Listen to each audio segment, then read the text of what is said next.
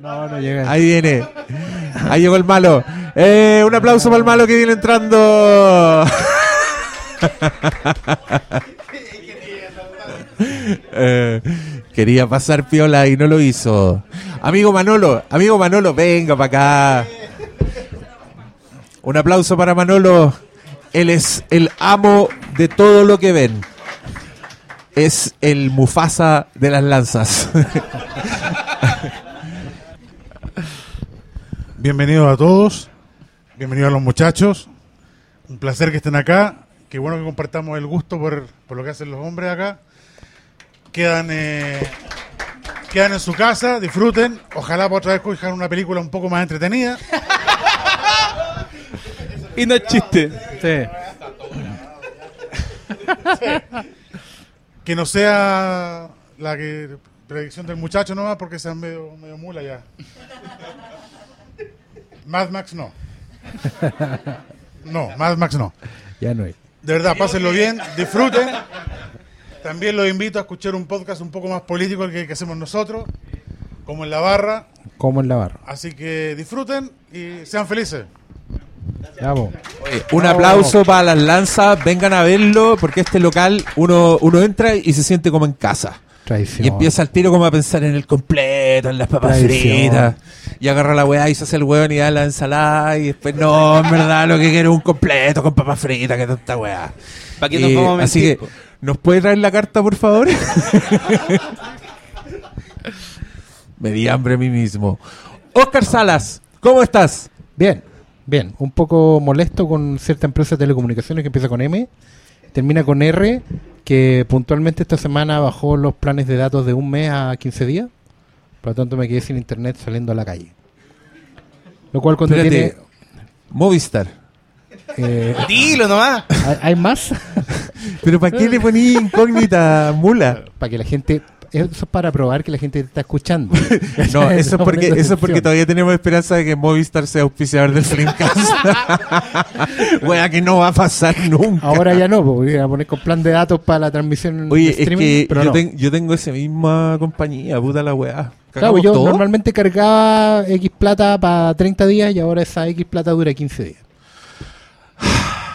Esto y- es culpa de Guillermo. Estamos en Venezuela, al tiro, Venezuela. Venezuela. Chilezuela. Qué falacia. Eh, bueno, ayudándolo a sentir, Así hermano que- Oscar Sala. Gracias. Se- Así que si alguien puede compartir internet para yo recargar una bolsa, se lo.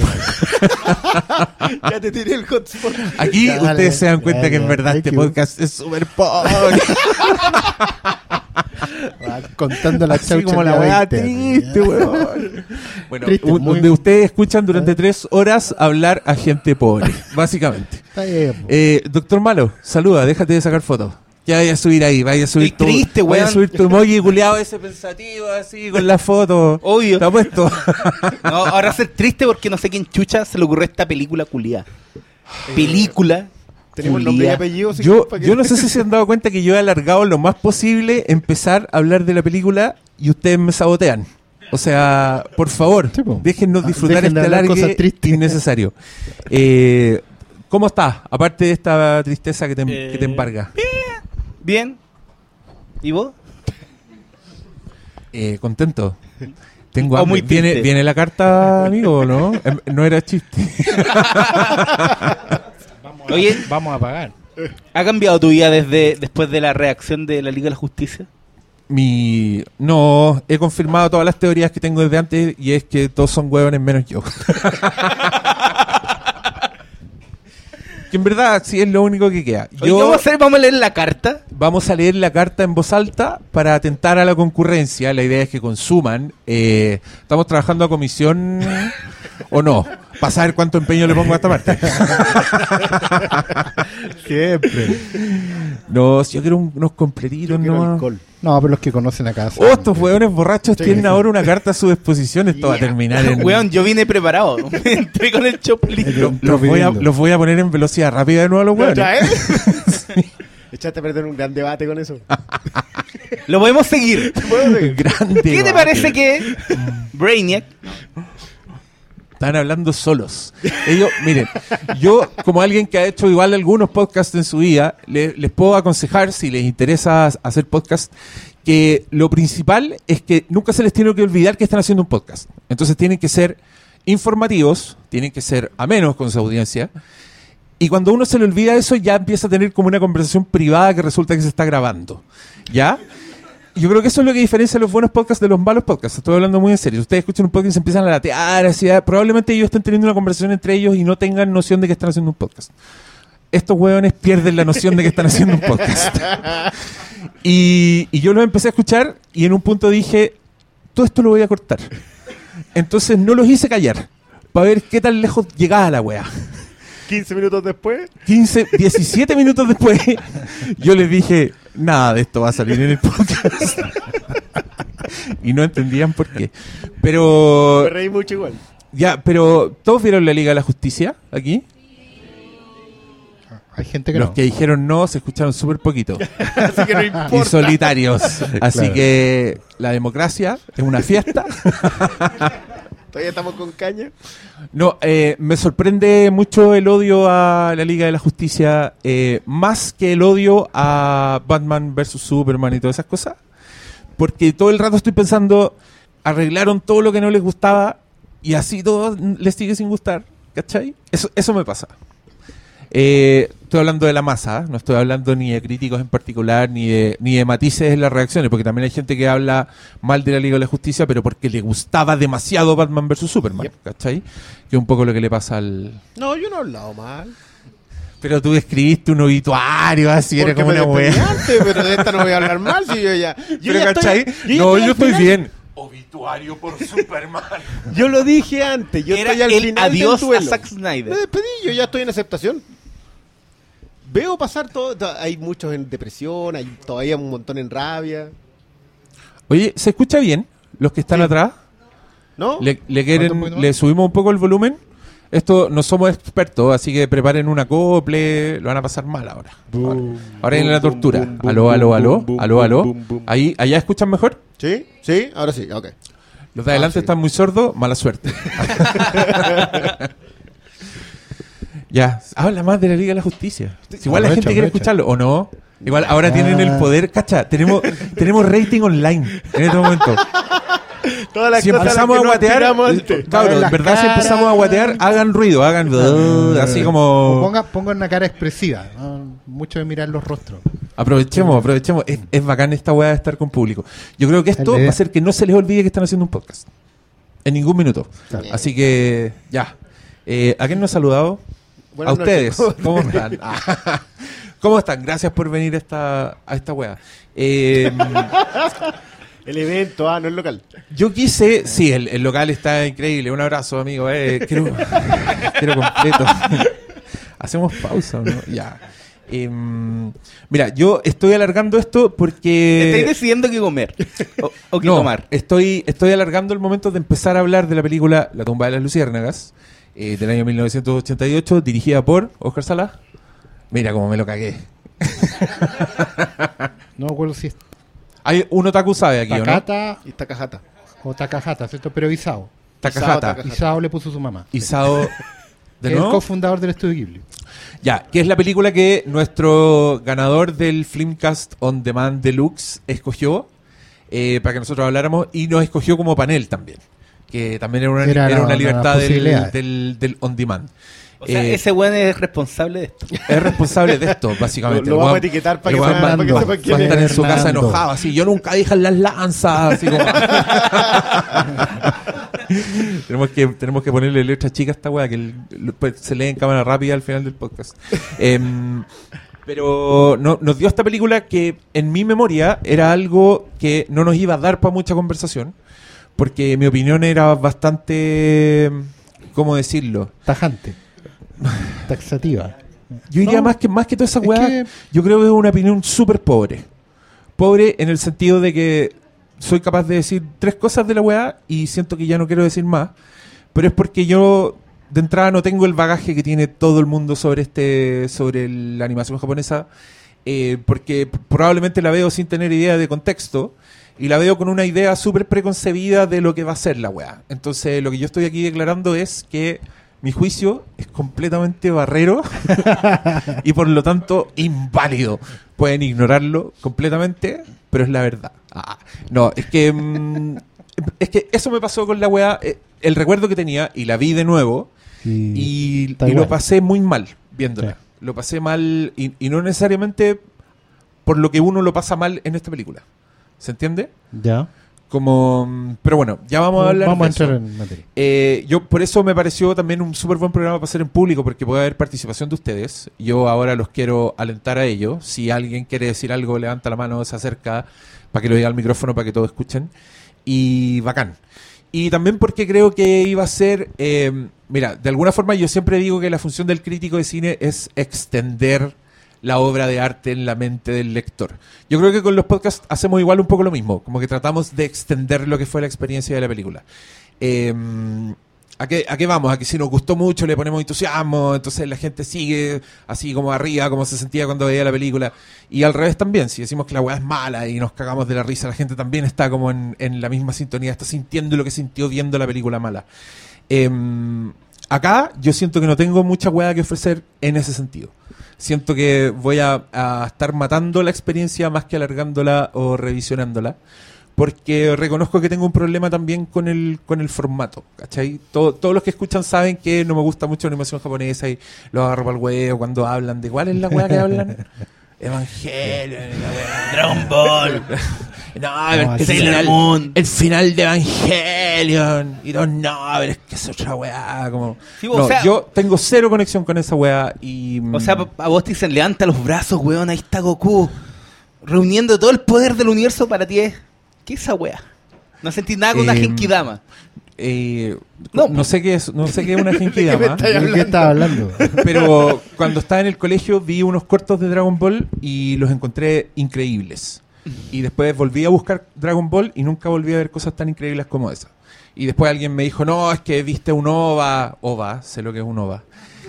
Dijeron, viste un OVA de Dragon Ball Z que es el mejor, la mejor wea de Dragon Ball Z que se ha hecho. Y yo como, chucha, entonces cagué. No veo más. Me retiro que voy ganando, ¿cachai? Eh, es- eso, eso fue lo que me pasó con, con eso históricamente. Preguntémosle a los abuelos. Ustedes que veían Mazinger Z. Yo no vi Mazinger Z. No, no, no olvidemos que. Ah, no, de veras que en el sur no había. po. Hacían, hacían Mazinger Z con títeres en la plaza. Claro. Dale, no. Y era como, Mazinger, ve a ordeñar a las vacas. Perdón. Ya, ya, te van a agarrar los, los escuchas de regiones, no me acuerdo. Ay, seguro no, nunca me han cuidado los de región tipo. Eh, no, yo también la vi más tatita. Eh, ten- tenía la misma idea que tú, como que sentía que el que aparte del factor tristeza, que es algo que yo creo que nadie está en desacuerdo con la película, no tenía mucho más. Eh, y sabéis que igual le pillé un par de cositas viéndola ayer. O sea, la, última repasada para esto. Pero, eh, sí, yo, yo creo que es, es justamente el problema que tiene esta película que no tiene tan, tantas aproximaciones.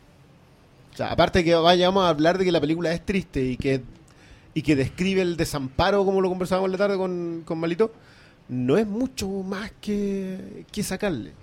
Pero, yo Pero- creo que eso es algo que pasa con el con la animación en general, salvo casos específicos, weón. Como no sé si dan como de repente como para explayarte tanto como una película.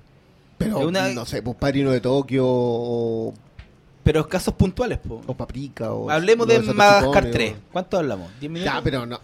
Ya. Ah, tú Pero, te referís eh, en general a la animación. En No, general. pero. Pues con Cubo armamos un tercio de un podcast de tres horas, ¿qué? Ni aquí. Por eso, casos puntuales. Y lo complicado de esta película es que te manipula a sentir ciertas emociones que no sé si te dan como... Porque son, ¿cachai?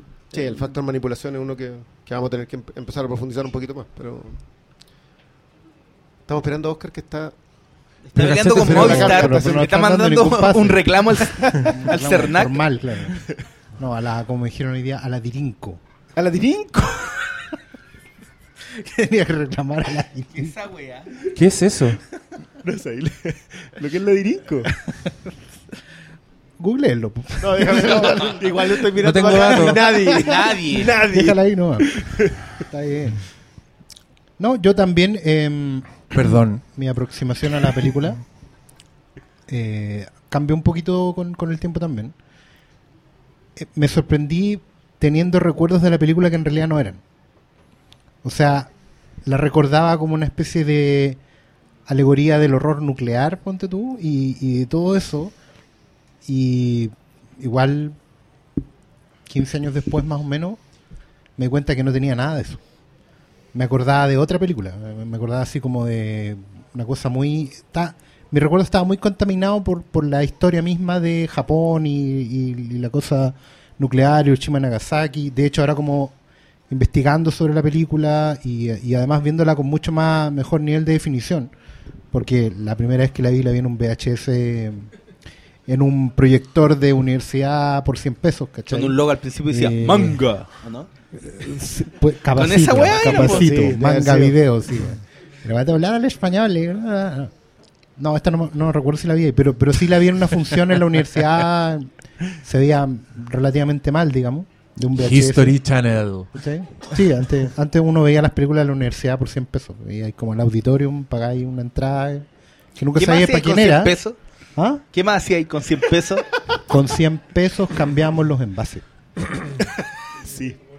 Hay una, hay una botillería que se llama El Tiempo en la Botella, en la cual te reciben. La weá poética, 100 weón. pesos. Yo creo que esa weá va a ser lo mejor de este podcast. Ah, Son recuerdos Pero del- cómo, de la pero si esa ¿no? cuestión está aquí en Macul con Grecia. Pero sí, obvio, yo estoy acá, obvio. Yo vengo acá a las lanzas hace 20 años. ¿Qué, qué fue eso? ¡Oh! Oh, ¡Qué chucha! El tiempo en la botella. ¡Qué mierda, loco! Creo que esa weá está conectada a un Bluetooth al mismo tiempo que está conectada esto y esa persona tiene- con ese Bluetooth se debe estar acercando. Entonces probablemente si alguien entra y vamos a escuchar a full sonido una weá en su, en su teléfono. Interesante. En la explicación científica, ¿vieron? Ah, Ah. todos pensaron que eran espíritus y la weá. Ah, ya. Claro, que era- eran los niñitos que volvieron. Ya, prosigue, ya. ¿Y cómo...? Nadie, ¿para qué? Entremos en materia. ¿Viste? El rating online ahí dijo que la estáis cagando. Veamos, veamos. Yo no sé cuál, cómo vamos a medir hoy día la sensación. Ambiente. Eh, ya, malo, ya. Habla vos. Deja tu neutralidad. ¡Qué neutralidad, weón! No sé, es que... Yo me acordé al tiro cuando elegí una, una película anime de vos. Onda, puta, ya, vamos a hablar de anime. Este weón no va a querer hablar nada. Y eso está pasando. Hay alargado media hora esta conversación. Oye, pero dije calete weas de la película igual. ¿Cómo cuál? No las voy a decir de nuevo. Pero no sé, es que igual... Yo igual la vi como en la época de la U. Y... Que igual fue hace tiempo, destaquémoslo. Sí, una década. No tanto. Este, el- este, No. este es, como. ¿Cómo se llama el, el vampiro de. El vampiro joven? Que todos dicen. He's the rebellious type. Porque el weón tiene 109 años en vez de tener 500 como los otros weones. Ese es el malo. Eso. Y... Oye, nada, vean, po. vean esa película. Sí. Vean What We Do in the Shadow. Pero cuando uno se ve enfrentado a Ghibli, yo, yo tengo otras opciones. Para mí, prefiero ver, no sé, Totoro o una obra maestra como es eh, La Princesa Mononoke o inclusive las cosas más, más, más actuales como Chihiro, ¿cachai? Esta es como siempre la que la que tengo ahí en el, Blu-ray escondido y la pes este no lo pesqué desde que la había comprado hace como tres años, entonces le hago el quite porque lo encuentro un poco eh, más, manipulado, más manipuladora de lo que debería ser. Claro, está todo el contexto de la guerra y, y está súper bien trabajado como eh, el desamparo de los dos cabros chicos frente a un mundo donde ya están sus seres queridos y cómo se cómo hay viejas culias que no saben importar, no saben importar con Yo quiero, yo quiero hacer una pregunta. Eh, no, eso no es una cosa del género que sea así de, de manipulador, de cebollento, Porque yo creo que finalmente a mí lo que, lo que me produce desagrado de la película, y desagrado así como del malo, no desagrado intencional, digamos, que, que muchas películas te quieren provocar desagrado y, y es bacán, eh, es que siento que es como una estética que para mi cabeza, ignorante, lo repito, es, algo demasiado estilizado, es algo bello. El, el anime, como así una weá que yo nunca voy a negar, es que la weá es hermosa, ¿cachai? Eh, aplican todas esas cosas a una historia que solo puede ser increíblemente triste. ¿Cachai? Eso es lo que me pasa con esta película. Entonces, siento, como que siento que por escoger esa historia ya tienen el 80% de, de la weá ganada y le ponen un 80% más encima. ¿Sabes qué? Entonces a mí me, me supera, es como... Y, y me da rabia, ¿cachai? Porque la estoy viendo y estoy viendo a esa niñita que habla como una niñita y que hace weas que hace la Elisa y tú sabés cómo va a terminar esa niñita, es como... Me están poniendo una pistola en la cara, ¿cachai? Eso está haciendo la película. Me está, no me está dejando ninguna opción en el universo más que tener esa reacción que es la reacción que tienen todos, ¿cachai?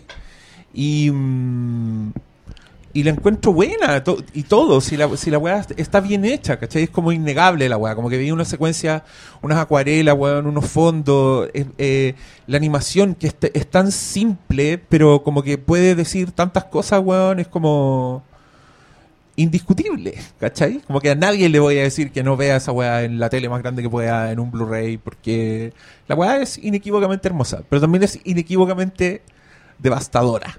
Y ahí es donde no me gusta, ¿cachai? Yo creo que tocaste un, un muy buen punto con respecto al, a la animación japonesa para, para nuestra generación y, y en general para los chilenos que tienen de 30 años para arriba con el acercamiento a la animación japonesa.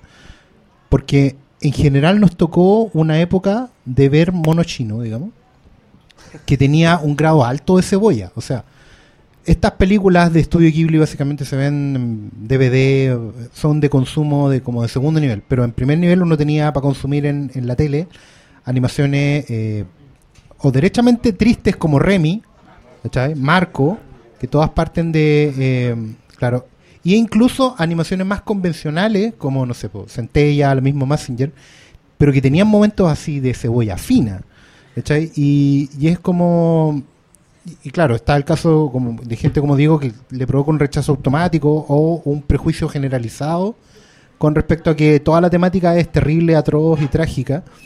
Y yo creo que tiene mucho que ver con el contexto en que estaba ese tipo de producción animada, que era muy con el trauma muy encima de la guerra en general. Porque eh, nunca hay que olvidarse de que Japón hasta la Segunda Guerra Mundial era, era como no solo el vecino pesado del barrio, sino que el tipo más insufrible del mundo. O sea, no había ningún país más desagradable, más orgulloso, imperialista y, atroz que Japón. Y es ¿Y muy Chile? cuático. No, en ese tiempo Chile no teníamos era- bicampeonato. igual era Ah, pe- sí. igual era pesadito, pero ya había quebrado el tema de la era más New Rich, o el tema del salitre. De hecho, si ustedes revisan, ponte tú películas como de la historia china antes de la revolución comunista, China siempre es el país sufriente porque está invadido por Japón, los japoneses son unos desgraciados, ¿cachai? Entonces el trauma para Japón fue tan fuerte de, pasar de ser emperadores del, área. Del mundo incluso, eh, príncipes totales del, del universo a convertirse en unos parias absolutos, que yo creo que pasaron hasta finales del siglo XX llorando eso, ¿cachai? Y como que restregándoselo en la cara de una manera muy fuerte. Yo creo que ni siquiera en Alemania hubo una, una, una manifestación cultural de expiación, si se quiere, como la que hubo en la industria del entretenimiento japonesa. Y considerando eso, fue como bien chocante para mí volver a ver esta película y entender el mensaje del por qué, dentro de mi visionado, hicieron esta película. Fue muy cuático eh, averiguar, leyendo que eh, La tumba de las luciérnagas se produjo al mismo tiempo que Totoro. ¿Ya? Y como películas de espejo. Y se vendían juntas. ¿Cachai? Era como, tenemos esta película, sí, pero van las dos juntas. Tienes que darle un programa doble. Por lo mismo. ¿Cachai? Que, bueno, ¿Te imaginas ahí ese programa doble? Es que eso era así era con muy cuático. Ellos eran como que- Y ver Totoro y después ver la tumba de la Claro, pero el plan, el plan del, del estudio, porque el estudio Buena fue fundado suerte. por dos personas, fue fundado por Miyazaki y por, Taka- eh, por Takahata, que es el director de La Tumba. Y el plan era como, sí, eh, tenemos este plan, eh, la idea es que la- los niños vean la primera y después los adultos se queden a ver la otra. Ese era el plan. ¿Cachai? Y, y en ese sentido, pucha, empezar a verla como espejo de la otra y sí, pues igual hay algunas partes que chocan y chocan harto. En el sentido que están contando lo mismo. Y es súper cuático porque las dos son historias de hermanitos, digamos, que en un momento de, por circunstancias de la trama, se quedan solos. Y tienen que bancárselas solos. ¿Cachai? La diferencia está como a primera vista, al tiro, en que mientras que a los niños solos, eh, en Totoro los, los ayuda la naturaleza, a los otros niños no los ayuda a nadie porque están metidos en un mundo humano. Y ahí empieza una tesis que es larga en, el tema de Estudio Ghibli siempre, que es la naturaleza es la que nos va a salvar de nosotros mismos como humanidad.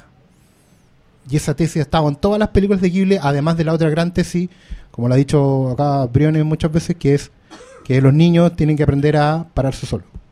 Desde chiquitito un niño se tiene que valer por sí solo y aprender a... Y todas las películas de Ghibli tienen ese tema. Con variantes, incluso con niños adultos. Pero, Pero weón, esta tema. película es aprende a pararte solo y ahora te voy a pegar una patada en la cabeza. Ahora, a ver, levántate ahora, ja, ja, ja. Eso hace esta es el película, no es... sí. Pero la tesis es la misma. Le- ¿Les puedo hacer una propuesta?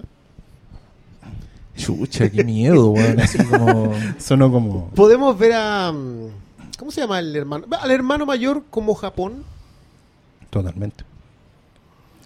Mientras su hermana chica es la generación que va a tener que sufrir del orgullo, mientras el emperador, que es el padre de él, nunca está, porque ellos no conocían al emperador, y, eh, y en el esfuerzo bélico en el que ellos se consideraban indestructibles, y eh, víctimas del orgullo finalmente son arrasados por la bomba. O sea, la, la niña, lo que mata a la niña es eh, la radioactividad, digamos, es la, es la radiación.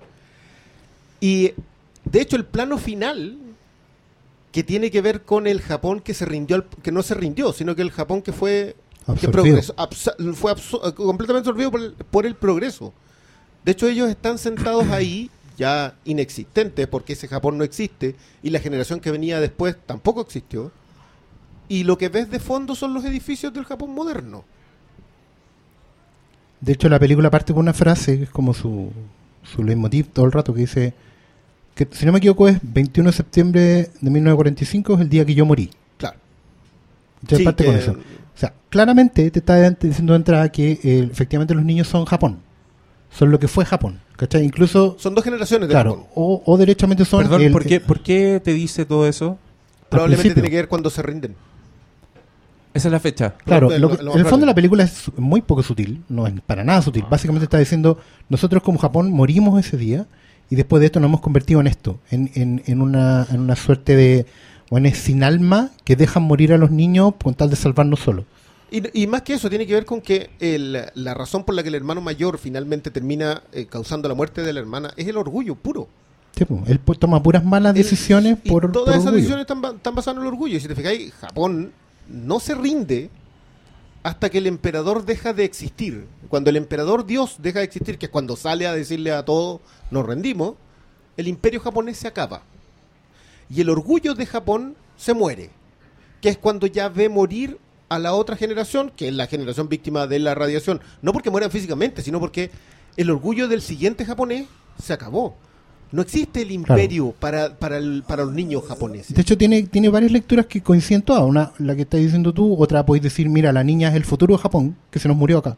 claro. ¿cachai? Y la otra La es que, que la niña es la inocencia de Japón, ¿cachai? Que murió también. Oye, pero ¿Sí? ustedes le ponen toda esta weá a la película porque... ¿Por qué? Quiero No, saber no para mí fue. Con, con el último plano. Para ti fue obvio. Tú le empezaste a ver con el- dijiste, con el ah, este último- weón es Japón. Con el último como- plano. De hecho, mira, a mí me molesta mucho la última secuencia de las escenas de la niña. Que es la, la secuencia en la que te pasan solamente las escenas de ella jugando. Con una ópera, con O sea, tu madre, loco, así. Como, sí- no, ahí te están sí poniendo la pistola en la cara, eh, así. Y más que eso, o sea, ya yo creo que ya ese ya es una puñalada indecente. Yo me acordé mucho de una teoría cinéfila de Jacques Rivet que se llama El contrapicado de Pontecorvo. El Ok, voy a re- resumirlo. Pontecorvo era un eh, director italiano bien poca cosa, digamos, era muy criticado porque hacía películas muy cebolla. Y una de esas se llama Capo. En Capo el protagonista se tira contra una cerca eléctrica para ya acabar con su sufrimiento, porque olvídate, si pensáis que acá hayan sufrido, olvídate, para acabar con su sufrimiento. Y él hace un contrapicado sobre la mano, así como para demostrarte ya todo el dolor, todo el dolor, todo el dolor, y en vez de eh, darte un poco de piedad, cae en la puñalada envenenada ya. Y Rivet hacía todo un ensayo a propósito de eso, diciendo que se había saltado, que, que Pontecorvo se saltaba todos los códigos del cine solamente para hacerte eso. Yo pensé mucho en el traveling de Pontecorvo, en el contrapicado con Pontecorvo, viendo esa última escena de la niña. Y dije, esto está hecho solamente para hacerte sufrir. O sea, esa es una escena que uno debería saltarse. Porque no tienen ninguna eh, cualidad narrativa. ¿Y lo sentiste solo en esa escena? No, yo creo que ese ya fue el epítome. Yo creo que tiene muchas más. Pero es que antes las empiezo a entender. No sé si me. El último plano me dice. Ah, lo contaste mal, pero había otra cosa acá. No sé si contarlo mal, lo contó exactamente como quería contarlo. Si lo que quiere hacerte la película es sufrir. Yo creo que el, el- el trauma es fuerte, pero también la rabia es fuerte en esta película. Yo creo que la película tiene dos intenciones. Una, evidentemente, es decir cuánto han sufrido como nación, pero también es pegarle un palo muy fuerte al japonés promedio. ¿Cachai? Es decirle, mira, eh, después de todo este tiempo, nosotros estamos dejando que esto vuelva a pasar y vuelva a pasar y vuelva a pasar. O sea, yo no he estado en Japón, pero en general los reportes mayoritariamente son de que es una sociedad súper individualista, donde el suicidio por sobrecarga laboral es permanente, ¿cachai? Es una cuestión de todos los días, eh, el- el achatamiento de la individualidad es súper fuerte, siempre las nuevas generaciones en Japón están tratando de arrancar de alguna manera de eso con cuestiones que a nosotros en Occidente nos parecen como súper radicales o, enfermas, pero que al fin y al cabo responden a, gritos de, de- de- de intentar salir, ¿cachai? Entonces yo siento que la película se arroga a sí misma en ese momento una misión, que es despertar a patadas en la cara a la gente. Y claro, y en ese sentido hace toma excesos, po, toma excesos que se pueden entender, quizás no justificar, creo que no todos son, son buenos. Ahora viéndola también siento que tiene muchas lagunas narrativas, reiteraciones y además tiene un guion que no, no te da ninguna posibilidad. O sea, no hay ningún momento en que tú sientas que vamos a salir de acá. ¿Cachai? Pero Eh, según el Briones sí hay una posibilidad, pues la posibilidad es decir, ah, esa weá de Japón, ese weón es el viejo no sé qué. O sea, pero esa es una, una posibilidad alegórica, pero en cuanto a la narrativa de los solamente puedes hacerlo personajes, posterior porque el último plano Claro. te da la pista. Si no, no puedes verlo. De hecho, perdona, yo lo, lo veo y digo, perfecto, entiendo lo que me quería decir, pero no me voy a repetir esta película para, para detallarlo. No, lo que yo estoy Mm. diciendo es que un sistema de símbolos tan sistemático y limitado te da una posible lectura tal como el tono completo de la película te está dando una posible reacción emocional. ¿Cachai? Sí. Ya, hagamos Pero una pausa. ya. Hagamos una pausa, es que realmente quiero pedir comida. Ya, perfecto. Y no va a haber manera de hacer esa hueá piola con el podcast andando. Vale, dale, Claro. Así que, dale, y, dale. y los, y los presentes quiero que piensen mientras, porque lo primero que con lo que vamos a abrir en el segundo bloque va a ser con comentarios de ustedes, así al tiro, Claro. como diciendo, sobre todo con esto que acabamos de decir, que yo creo que, que está bueno, está bueno, igual t- estamos salvando esta hueá, estamos salvando. Dale, hay, un hilo que tirar ahí. ya, pausa, queremos pedir, aló, Ya, vamos. Tío, tenía súper presente decirle a la loca que no se fuera. Y saliste con tu weá de... Pero. ¿Por qué le culpo a Dios? Porque no sabía que tenía que estar viendo la weá con un folleto, pues weón. A, B. Pero si no, yo no- Niño. yo en ningún No, es verdad, es un gran tema ese. Yo creo que la, la película de verdad necesita un folleto si no soy japonés. Porque Yo- si no, es solamente picar la cebolla. Es que ahí lo pasa, yo siempre, ¿Cachai? siempre he hecho ese. No, pa- ¿Estamos en pausa? Ah, estamos pasando. No, no importa. sí. yo, yo siempre he tenido ese tema con, eh, con Alemania, Italia y Japón. Pero Estamos ya, en pero pausa. ya, ya, vale, vale.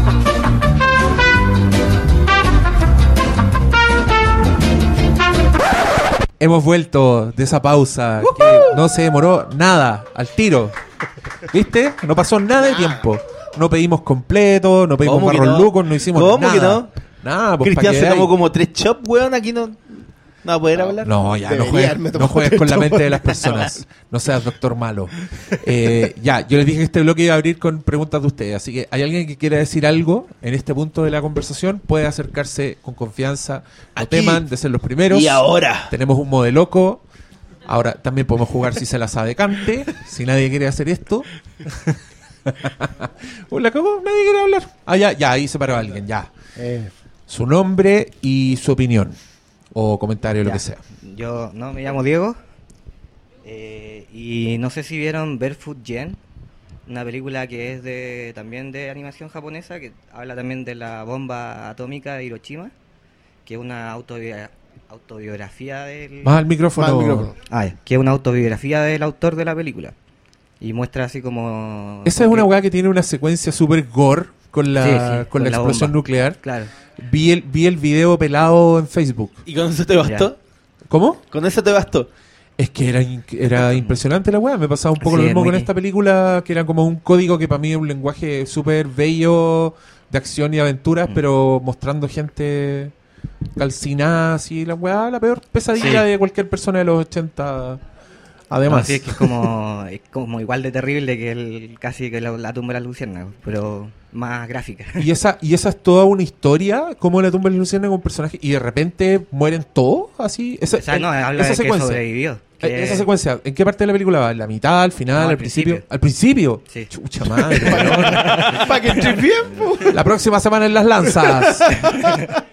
Ya, eso, más que Mira, yo, yo no la había visto, no, no la tengo en el radar, yo soy el pero, único que la vi. Ah. pero sí me recordó el, el el- el dato que está dando vuelta también, que efectivamente La tumba de las luciérnagas, la historia es una novela breve de un autor que, bueno, es una historia semi-autobiográfica, en el sentido que el, el autor de la novela entiendo yo que es el hermano mayor.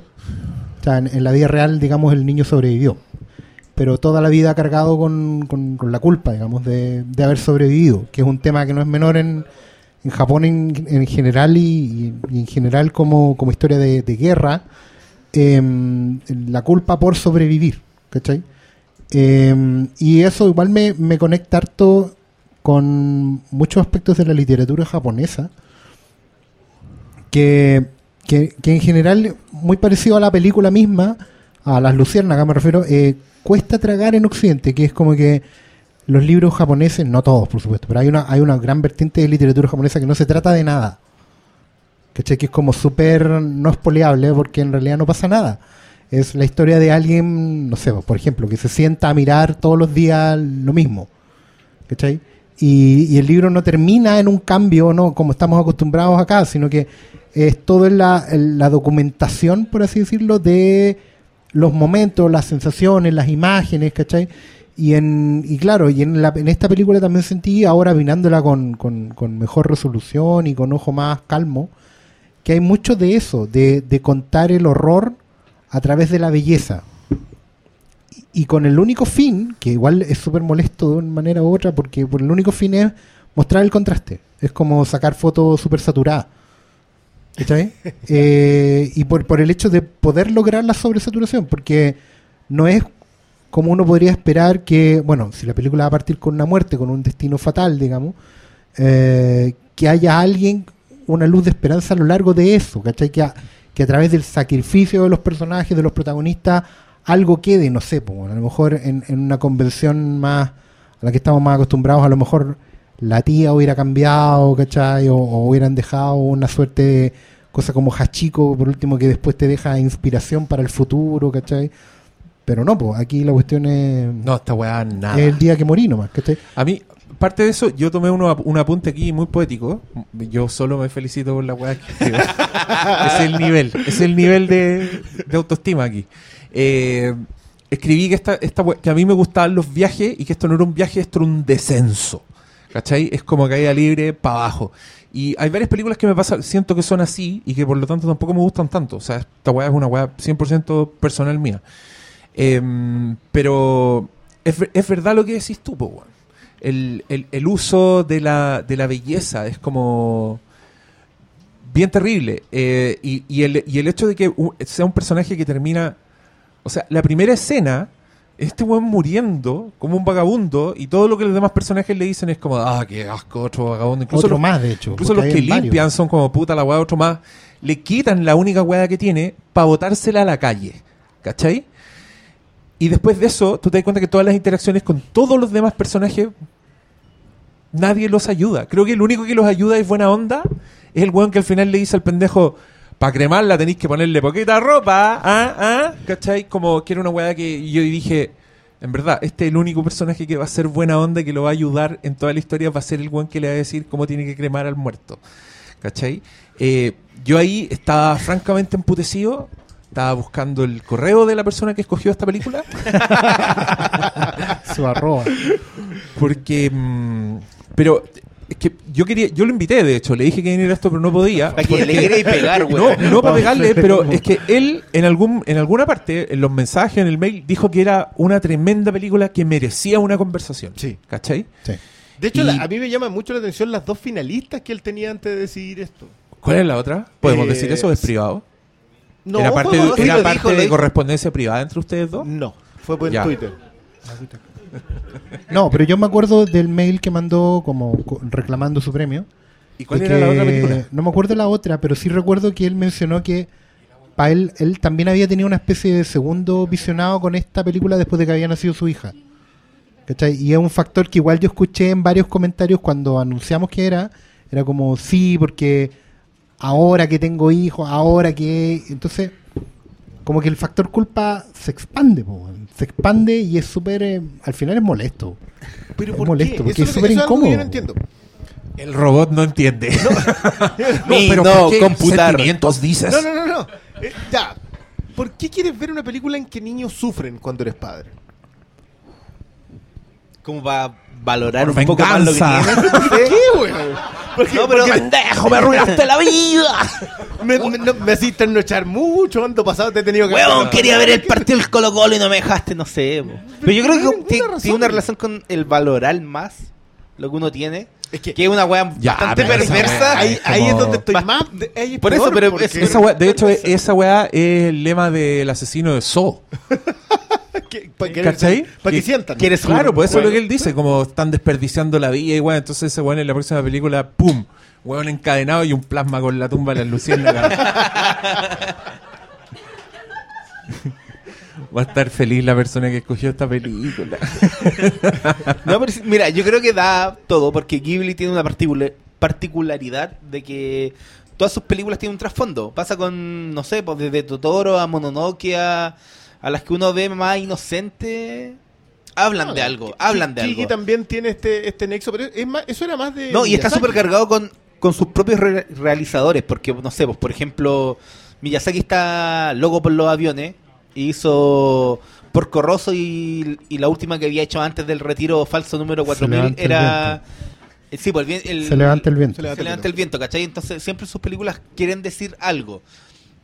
El problema es que con La tumba de las luciérnagas lo que quieren decir está súper enraizado sobre lo que es Japón. po. Y, y esta cultura individu- individualista eh, que lo perdió todo, si al final es un país que recibió dos bombas atómicas. Y bajo ese contexto, to- toda esta historia te habla de eso donde al final el, el que sobrevive el que se las pela solo.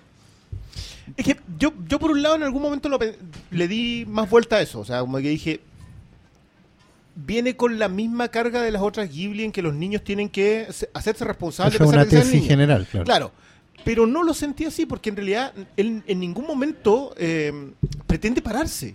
No, pues lo que pasa es que... mm, Es que están con, yo creo que igual ellos representan el antiguo Japón, po, como tú lo dices. Sí, Entonces están condenados a- a la desaparición. Entonces no, no sé qué tanto espacio se daba para que se formara una alegoría de del futuro Japón si están hablando siempre de lo que se perdió. Es que yo siento que están, sí, claro, eso justamente, están contando de la historia de lo que se murió. Lo Y que no es- queda, po. Claro, y es muy... el pro- sí, yo, yo concuerdo con el Diego con que esta película te, te busca. No, no, no pretende contarte la historia, no pretende... El, el, el narrador no pretende decirte las cosas y ver si tener una conversación contigo, sino que simplemente te está te está picando la cebolla ahí justo en la, en la cara. Entonces, eso es lo que no me lo que me aleja. Oye, Pero yo la quiero... lectura sí me acerca un poco. Ya, perdón, perdón. Quiero, tenemos un enlace en vivo con un auditor acá desde su domicilio. Eh, joven, su, com- su nombre y su comentario. Los, los dos son míos.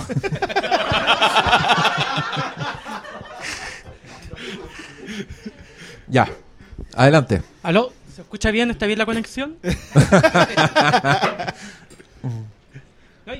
igual cuando hablamos de Ghibli, cuando hablamos de Ghibli, eh, tenemos a Miyazaki y tenemos a Takahata. Miyazaki siempre tiene personajes así como súper fuertes que tienen obstáculos y después los van salvando. Takahata es mucho más trágico. Siento que como que le da al, a la persona que está viendo la película el papel de salvarle, como que le da, oye, esto es lo que pasa si tú no te mueves. Ya en, en La Princesa Kaguya, el final es eh, deprimente, deprimente, apoteósico, pero deprimente. En La tumba de las luciérnagas también es deprimente. Pero hay alguna, perdón, yo- siguiendo ese mismo hilo, ¿hay alguna posibilidad de yo como espectador tener otra... ¿Puedo hacer algo yo como espectador? Otra lectura, decís tú. O sea, si es que volvía a hacerle frente a Estados Unidos y herir la vieja, Pero no, nada de eso está en la película. Oye, yo quiero que no te dejes intimidar por este weón. Respóndele nomás. Él hace preguntas desafiantes como si uno fuera el estudio Ghibli en persona No, pero yo, yo- y esa weá te afecta al cerebro, te estresás y la weá. no, pero weón, es no como cuando le vaya a comprar una película. Le dice, oye, tenía alguna idea en Lucas y dice, no, weón. hoy día te llevaste 4 por 30, así que calladito nomás.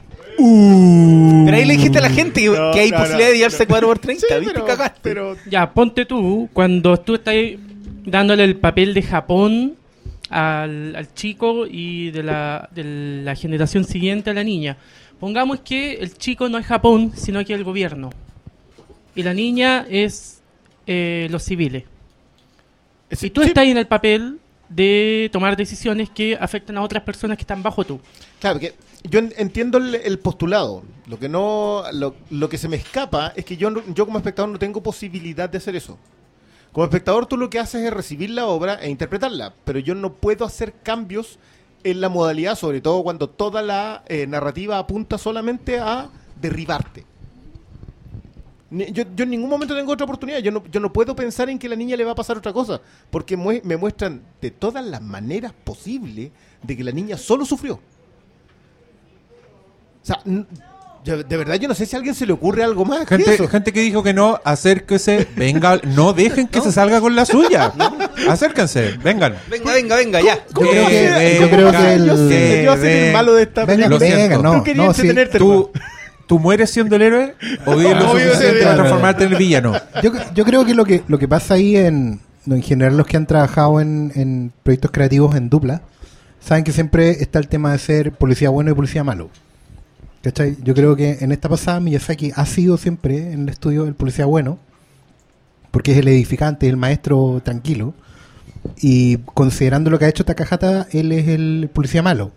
Aunque sale a palo, ¿cachai? El que, el que. De hecho, creo que es muy paternalista en ese sentido y probablemente mirando hacia atrás por eso no ha tenido el éxito que ha tenido Miyazaki como director. ¿En qué sentido? En que, bueno, todos lo reconocen, es como el sello, Ghibli y Miyazaki son uno solo, a pesar que el estudio lo fundaron los dos, digamos. ¿cachai? Pero si te das cuenta, eh, tanto en esta película como en otras, eh, lo que estás preguntando tú, Takahata no te deja pensar. Es paternalista, o sea, es de arriba para abajo. Ustedes son tontos y yo les voy a enseñar algo hoy día. ¿Cachai? Y lo que les voy a enseñar es esto. Y con, y con el palo, ahí con, con la katana de palo, ¡pa! ¿Cachai? Y punto, y se van. Siguiente. Katana de palo, se van. Siguiente. ¿Cachai? Yo creo que ese- va por ese lado. Po- ¿A qué, ¿En qué me baso para decir esto? Y, le entrego al tiro el... En que hay una, una entrevista que es como súper, una declaración que es súper reiterada del director, que le preguntan, porque esta película saltó como a, al- al- a Occidente, porque Roger Ebert la consideró una de las películas más hermosas antibelicistas de la historia. La ponía con la lista Schindler y con otra más. Y le preguntaron eso a Takahata él dijo, no, mi película no es, no es antibelicista. Digo, muy japonés. Yo me imagino el tipo así como, no. Yo no voy, jamás voy a deshonrar. ¿cachai? Mi, mi película es sobre los desamparados que dejamos a los niños. Es básicamente cómo nos hemos olvidado de nuestra juventud. Yo creo que eso, eso quedó claro como en el, el quin- Claro. quinto adulto que ignoraba a la niñita que se estaba muriendo de En la hambre. estación de Weón, tren, El weón. doctor, weón, váyanse a la chucha. No, pero es que también igual hay que ver lo que Japón lo ve desde la mirada del perdedor la guerra, po. que no es menor. Y en Yo cambio, creo, claro, que, po, yo creo Ever- que Japón no ve nada desde la mirada del perdedor. Bueno, ¿Cómo que ahí. no? Siempre he Esperen- estado marcado. un poco. Así están. Weón, Miyazaki es un genio loco. Ese ¿Vieron el documental de Miyazaki? Hay uno como que es bien, que es bien típico que te muestra la rutina, el loco no sé cómo se llama. así. Y, y el weón era casi que se Dios. levantaba todos los días a las 4 de la mañana y se acostaba a las 3 y media porque tenía que aprovechar de trabajar y, y el weón era como un... Puta, ese cliché del, Es lo que del- tú haces del con- japonés de la con la excelencia. Él- yo nunca he hecho nada tan arduamente en mi vida, weón. Sí, y por eso que Japón va a ¿Cómo ganar. que no? ¿Y ver Mad Max Fury Road 28 veces? Eso, imagínate un japonés haciendo esa weá, di el pico. Ya, pues, pero, mm, perdón. Ahora, ahora quiero que hables ahora que tienes la boca llena. ya, joven, Ya. todo suyo el... Mira, yo que- quería hacer eh, la acotación que tú me dices, Briones, que... Corrige a este weón. Corrígelo. No, no, tú me dices que a ti te deja desamparado como no puedo tener otra lectura más que esta. No puedo ver más que la desolación, te tiran la guerra encima y es para abajo, para abajo, para abajo, para abajo. ¿Cierto? No, no, no, no, es un poco más que eso. Es que es la narrativa la que solamente piensa en el sufrimiento. No, no estoy diciendo que no tenga otras lecturas, sino que siempre coloca el que tú sufras por delante. Ya, ahora, con eso ya dicho, eh, ¿qué otra cosa quieres de dos bombas en la cabeza? O sea, eh, ¿qué quieres una historia de esperanza? Es como, ¿sabes que después de dos bombas igual sale el sol? Sí, sale, pero a la... 60 Eh, años después, po, weón, mira. ¿cachai? No ahora. Eh, Toma. No, a veces no es mala. yo comparto completamente eso. Eh, quizás lo compartiría menos si no existiera Totoro. Eh, claro, porque sí puedes contar otra cosa. Entonces, frente al no se puede contar otra historia sobre esto, eh, siempre se puede contar otra historia sobre eso.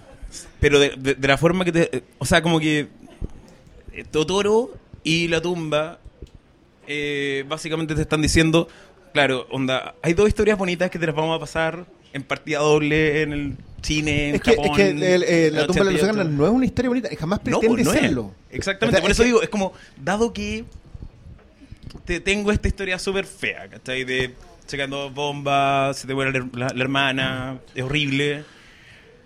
Sé que esta, esta, esta otra historia es bonita, ¿cachai? No, pero, es- pero veámosla es que- por separado. es que Oye, es que yo quiero decir algo porque está pasando un fenómeno que ocurre cada cierto tiempo en este podcast, pero que yo creo que hay que destacarlo. Estoy cambiando de opinión sobre la película gracias a lo que ustedes están diciendo. Em, es que yo creo que el Oscar dio la clave, lo siento. No te preocupes, yo puedo ir con eso. Em, cuando el Oscar dice que esta película es una novela semi-autobiográfica de un weón que le pasó eso y que sobrevivió a esa weá y que no le quedó otra que escribir esta weá, entiendo completamente la obra, ¿cachai? Entiendo el punto, entiendo que sea cebolla, entiendo que te pongan el montaje con la niñita al final de la película, ¿cachai? Porque en el fondo es alguien que está purgando un dolor que es indescriptible. Y que la única forma en que nos acerquemos a entenderlo es mostrándolo detalladamente con los momentos felices, con los momentos tristes. ¿Cachai?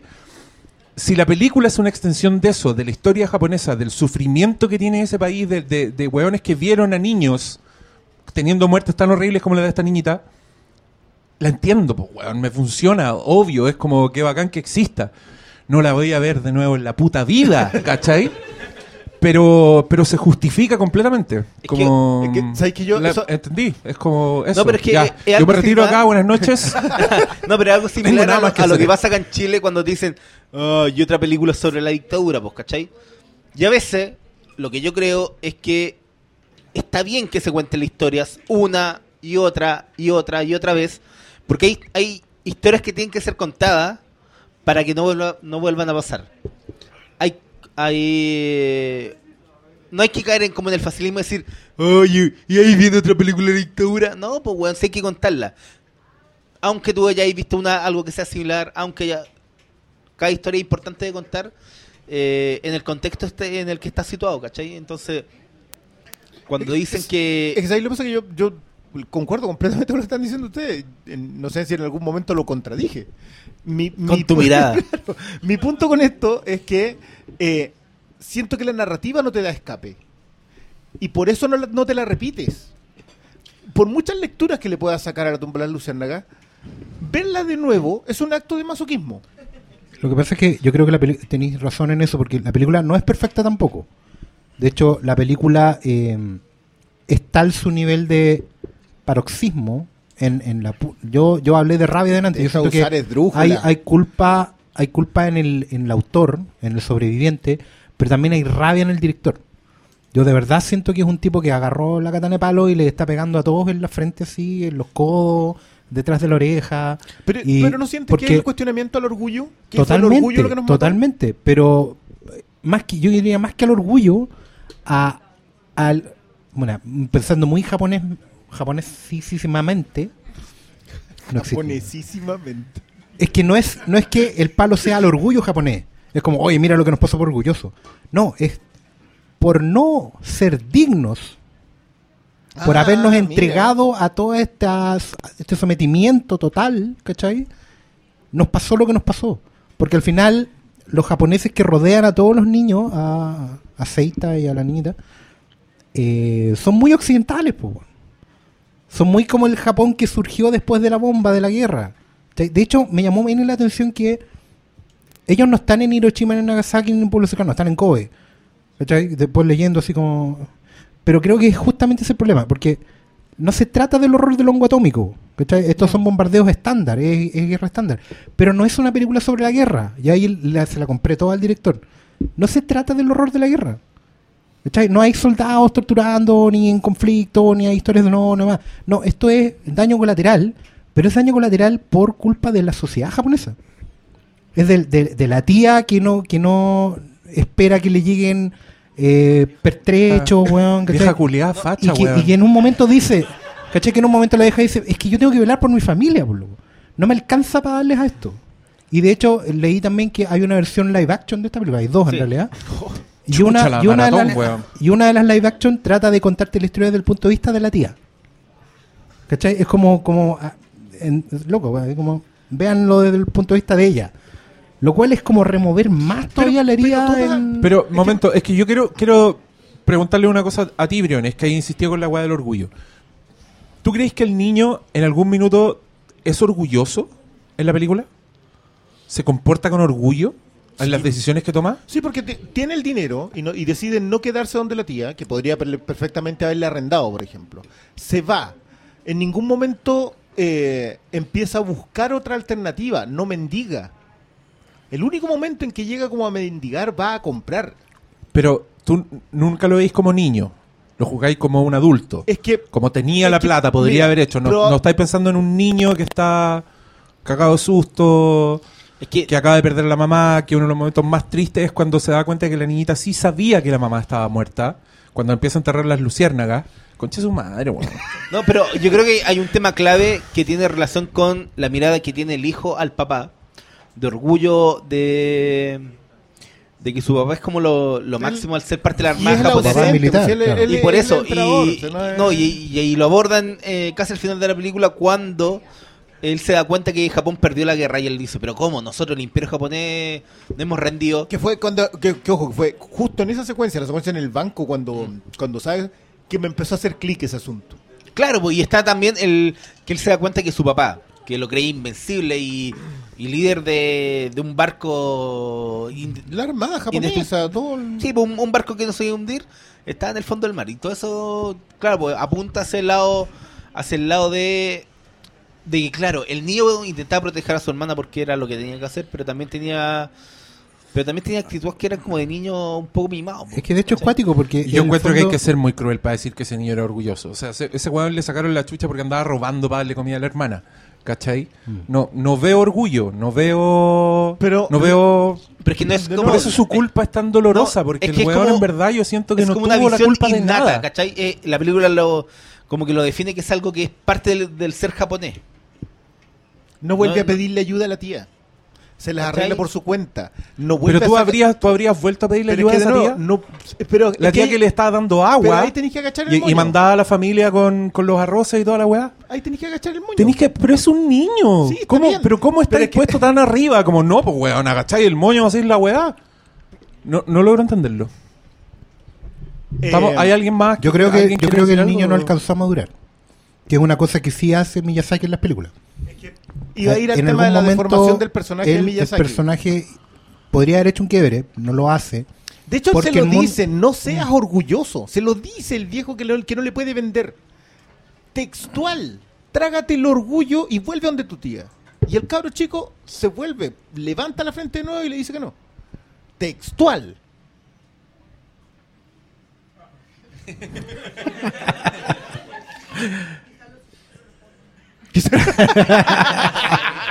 La vi en japonés sin subtítulos. claro. Claro. Yo vi cinco escenas con la vieja y creo que volver con la vieja no habría servido de nada. Tal como vi escenas con el doctor, todas las veces que este weón extendió la la mano final. a pedir ayuda, siempre le llegó un palo de vuelta. Pero es que, es que este- ahí está, por eso te digo yo que, el- que veo muy, mucho de Japón en el cabro chico. Porque estaban en guerra con todo el mundo. Eran los odiosos del. Lo que dice el Oscar es muy cierto. Los tipos no se llevaban muy bien con los vecinos. Le costó mucho. Bueno, no sé si hasta el día de hoy se puede. puede- No, de hecho está todo el caso de las violaciones en No, China, y po, que era sistemático en la guerra. No, etcétera, y de hecho hay que, hay que considerar que el ¿De qué contexto... están hablando? Me perdí. Los japoneses Antes utilizaban de la las Segunda Guerra violaciones Mundial. sistemáticas como técnica de combate. Eran, ¿Ya? No, y- violan mujeres de pueblo en China, en Ya, Indonesia. y eso en la película es... No, no, no, Bueno, no, es es parte una de las razones por las cuales era Japón no antes muy de- querido fuera. No, y no- hay que tener en cuenta que también que la Segunda Guerra Mundial se extendió por Japón, pues y ya a esa altura Alemania estaba derrotada. Entonces no son temas... eh, todo- yo creo que todo parte del, del contexto de, de este Japón imperial que, que murió en esa fecha. po. Sí, po, sí, a, a eso es donde voy yo, yo le doy una segunda lectura. No, no estoy completamente seguro que sea eso. De hecho, por eso yo dije que fuera una propuesta, que lo conversáramos en relación a eso. Eso quedó antes, estamos- antes de la de eso estamos hablando. De hecho. ¿Cachai? Pero Estamos analizando tu propuesta. muchas gracias, nosotros te llamamos. Vamos Pero- a la siguiente propuesta, que también nos va a tomar 40 minutos de análisis, si la soltamos o no. Pero mi tema pasa por ese lado. Yo siento que hay, hay un. Y lo que dice el Oscar es muy cierto. Takahata lo que trata de decirles es que después de todo lo sufrido, decidieron no conservarlo. Después de todo lo que les costó pasarla, aún así deciden entregarse. Porque por algo también el tema de los edificios al final. Como que, y de como hecho el personaje no termina sonriendo. Él tiene un rostro, el- la, la niña se acurruca en, en su pierna como tú siempre me vas a cuidar forever, pero él no está tranquilo. Él frunce el ceño cuando mira al horizonte. ¿Cachai? Él, él siente que, bueno, su historia terminó, digamos, pero él no está tranquilo con lo que viene. Y miran, y el plano final es mirar el horizonte que está lleno de edificios del mismo valle donde ellos vivieron alguna vez. Y él no está contento, él, él frunce el ceño, digamos. No, no es una, una. Por eso mismo la película es, es tan dura, porque no, no te, ni ahí No, no ni, encuentran paz nada. ni en la muerte, pues, weón. ¿Cachai? Ellos no están tranquilos en la muerte, ellos siguen igual. Siguen en este stand-by. O sea, Japón sigue perdido, sigue muerto, que sí, va a seguir sufriendo. No estamos tranquilos porque se viene Ghost in the Shell y todo lo demás. Todavía vienen los robots gigantes y Godzilla. Y, y- pero, pero no sé, hay yo quería volver un poco a- al tema de que justamente eh, los árboles no dejan ver el bosque igual en esta película. Siento que es tal el grado de, de rudeza en la, en la narración que se nos pasan cosas. Me llamó la atención un amigo que comentó hace poco que habló de las bombas en la cabeza, pero volvió a hablar de las bombas atómicas. Sí, tenemos la idea de que eso. la, la película solo tiene un bombardeo que es al principio, que es cuando terminó la guerra. Y, yo- y si se dan cuenta, los niños no mueren por la guerra, mueren por porque sobrevivieron a la guerra. La mamá de ellos murió en un bombardeo, pero ellos murieron de hambre en el fondo, O sea, en el fondo mueren por la inacción de la por la sociedad que, que surgió después de eso. El Japón rendido era un Japón completamente... Es un Japón que deja morir a los niños en la estación de tren. ¿Cachai? Y que más encima todo el Rosebud que tenían con la cajita de dulce lo van a tirar para afuera a la basura. Porque ellos tenían toda una historia de conexión con su cajita de dulce. La cajita de los caramelos que iban comiendo, ¿cachai? Que era como el único, el último recuerdo que les quedaba de haber sido niños alguna vez, ¿cachai? Y a medida que se van comiendo los dulces se les va acabando la esperanza, ¿no? ¿Cachai? Es como Es un que reloj yo, de arena. ¿sabes? yo insisto, a mí, a mí por eso todos esos detalles me justifican la existencia de la película. Si lo que querían era que esa cajita no se olvidara, hicieron la película correcta para que eso no pasara, ¿cachai? Están, la película en sí está reparando todas las injusticias de la weá. Por eso me molesta tanto la lectura del orgullo, ¿cachai? Porque creo que la lectura del orgullo arruina la película. Porque mm, es, es una culpa distinta, ¿cachai? Eh, yo insisto que hay muchas caras aquí. Quiero que alguien más hable. Aprovechemos esto. Ya, acérquese. Más proactividad. Lo que pasa es que cuando hablan del tema de- del orgullo, me acordé, ponte tú, mucho de, de Tokyo Story, de Osu, Ah. eh, que pasa lo mismo, po. pero en vez de ser hermano hermana es marido mujer. po. ¿Cuál, cuál cosa? Eh, la historia de Tokio, De. Osu. Ya. Y, y hay como un tema ahí como de, de ¿cómo decirlo? Como de, de apatía hacia el luto. Pues tú, bueno, spoiler para gente que la ha visto, igual la película es del 50, así que ya como que... filo. Pero...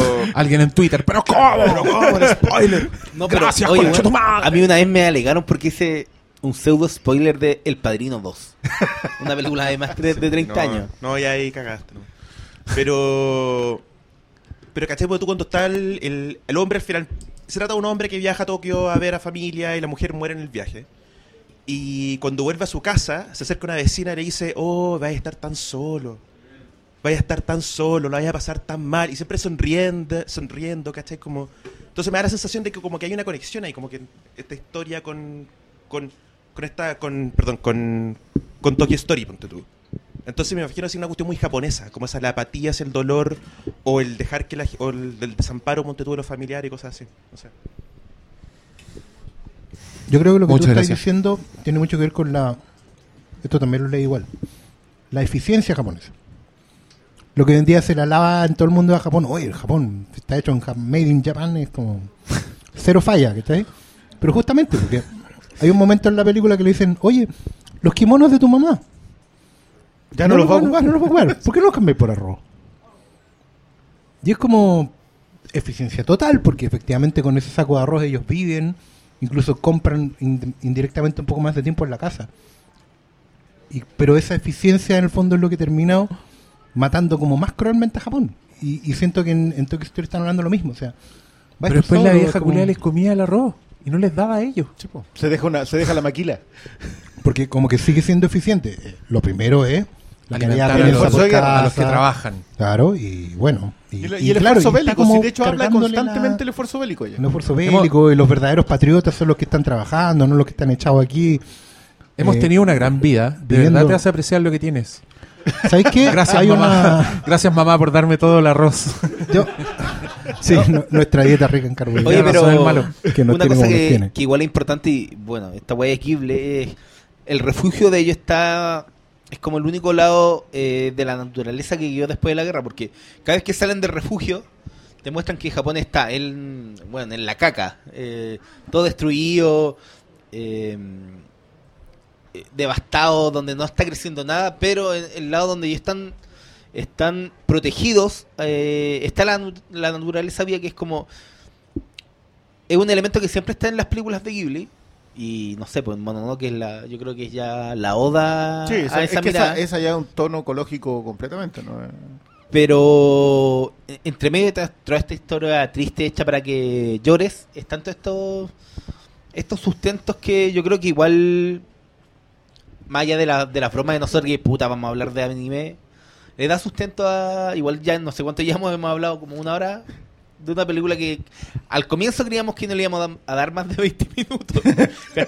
Pero yo creo que esa eh, eh, es una señal más de las fortalezas de Ghibli que sale de la norma de las películas de animación, no sé, po.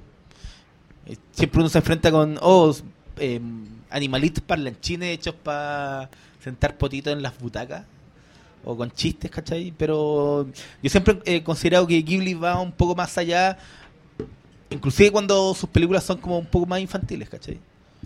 O y- como en este caso no. Porque igual este caso no, nos tiene a nosotros que no vivimos esa, ese, ese trauma. Aunque yo igual en algún momento es una, una mala costumbre, no sé qué tengo yo. que Ves, ves que una película que me, me, me remueve mucho la conciencia, pienso cómo la podríamos hacer acá, acá en Chile. Así como si yo fuera cineasta y cómo, cómo haría yo esta película acá. ¿Cachai? Eh, de hecho, alguna Chucha, vez... como Blanca Levin. Claro, pero, pero tiene que ver con Morirá cómo contar la historia. ¿Te acuerdas que en Stephen King hablamos de lo... Bueno, alguna vez dijimos, porque hay unas historias del sur de Chile que deberíamos convertir en, en guiones de cine o cosas así. Yo sé que, que lo- quizás lo único que en algún momento compartí un, un, un pedacito de trauma fue con Machuca. Yo cuando vi Machuca también sentí que la película se, se iba con los tarros en algún momento por lo inverosímil que podía parecer en algún, en algún instante, a pesar de que está en un contexto histórico real. ¿cachai? Pero la película era.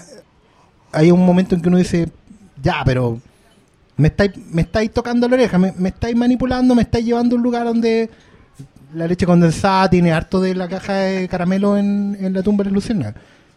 Pero también en el momento sentí que era necesario y que terminara como terminó, ¿cachai? Y todo eso. Sentí que era necesario ver esa película, hacer esa película. Y claro, y en el sentido de la tumba de las luciérnagas, me imaginaba que en el año 88 los japoneses que estaban como abriéndose a, a, mostrarse ya como una sociedad completamente occidental, digamos. Recuerden que el Japón que nosotros conocemos como Made in Japan es más ochentero para acá. En los 60 y los 70 ellos estaban enterrados debajo de la, del fango, digamos, con la cabeza abajo, madurando y lamiendo las heridas. Pero ya en los 80 se abrieron ya como una sociedad occidental de tomo y lomo. Y también tiene que ver con la generación. pues. Es, es- Ah, es una también, generación pues. que está Ya por no fin con la nació, posibilidad de claro. contar la historia. O sea, no es... Claro, ellos, ellos escucharon la historia, no la vivieron de, de cuerpo presente. Y lo otro que, que, que me, me hacía mucho clic en ese sentido es cómo, cómo una historia tan local puede tomar eh, elementos de otro o hacer conexión con otro. Es que me, me acordaba que el otro país que, que explotó mucho, pero en realidad después de la Primera Guerra Mundial y de sus propias guerras civiles nacionales, eh, explotar el trauma de la guerra y la cebolla fue Italia. Ah. De hecho, la animación japonesa de los 70, digamos, bebe mucho. De hecho, Marco y Remy están basados en dos relatos de la literatura italiana. El, el Remy es el sin, sin familia de Héctor Maló, que es Remy, que es historia de huérfanos en corriendo por la bota esa que es Italia. Y, y, Re- Más y- triste que la concha de su madre. Claro, y Marco de los Apeninos a los Andes es un cuento de un libro que a mí me torturaron en el colegio haciéndomelo leer, que se llama Corazón, que son puros cuentos cortos, que son atroces todos. bueno. Hay- niños mutilados. ¿Marco eh, es de corazón? Marco vienen en Corazón. Corazón es ¿En un volumen. serio? Sí. De hecho, el Manuel cuento, el cuento original se llama De los Apeninos a los Andes. Y es básicamente eso, la historia del niño italiano que tiene que cruzar el, el charco para venir a buscar a su mamá. Y hay otro, y hay otro, y hay otros cuentos que son, no sé, pues hay un niñito que en la guerra partisana, no sé, esa guerra italiana, soy muy ignorante en la historia italiana, pero que, que quería ser tamborilero y le cortan las piernas, ¿no? una cuestión así, pero ya, cebolla atroz, o sea, Lunes cualquiera. si Platero y yo era triste así como de la guerra civil española, olvídate leer ¿Ustedes, Corazón. ustedes vieron Humberto D? Y, ay, y para allá iba, pues, porque igual en un momento pensé el ladrón de bicicletas, ¿cachai? Todo el italiano, italiano en general, pero Humberto D en particular. eh, claro, la lengua de las mariposas es mucho más. eh, no, digo, no, es igual, es, pega fuerte eso. Pero Humberto D. Mi amor, veamos la lengua de las mariposas o la tumba de las luciérnagas. Humberto D. de Vittorio de Sica. Sí. No, pero es que, es que Humberto D involucra un anciano en, en, en pobreza y un perro. Chucha la wea.